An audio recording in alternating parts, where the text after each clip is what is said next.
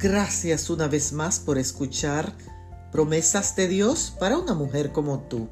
En el día de hoy leemos en el Evangelio según San Mateo, el capítulo 15 y el verso 22. Una mujer cananea vino y clamaba, Señor, Hijo de David, ten misericordia de mí.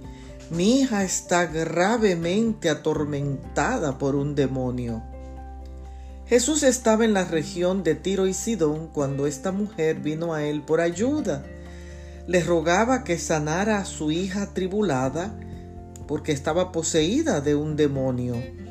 Ella se acercó a él en fe y confianza, apoyándose en su misericordia, porque la adoración y la reverencia a Dios no provienen de la frustración, ni del rencor, ni de la ira sino provienen de un corazón desesperado.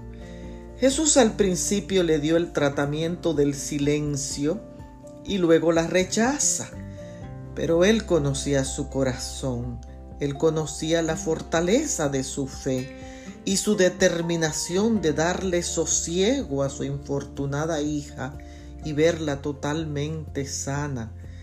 El propósito de Cristo no era avergonzarla, era aumentar su fe. ¡Wow! En este proceso de humillación, esta mujer se mantuvo humilde y alcanzó la victoria de ver a su hija sana.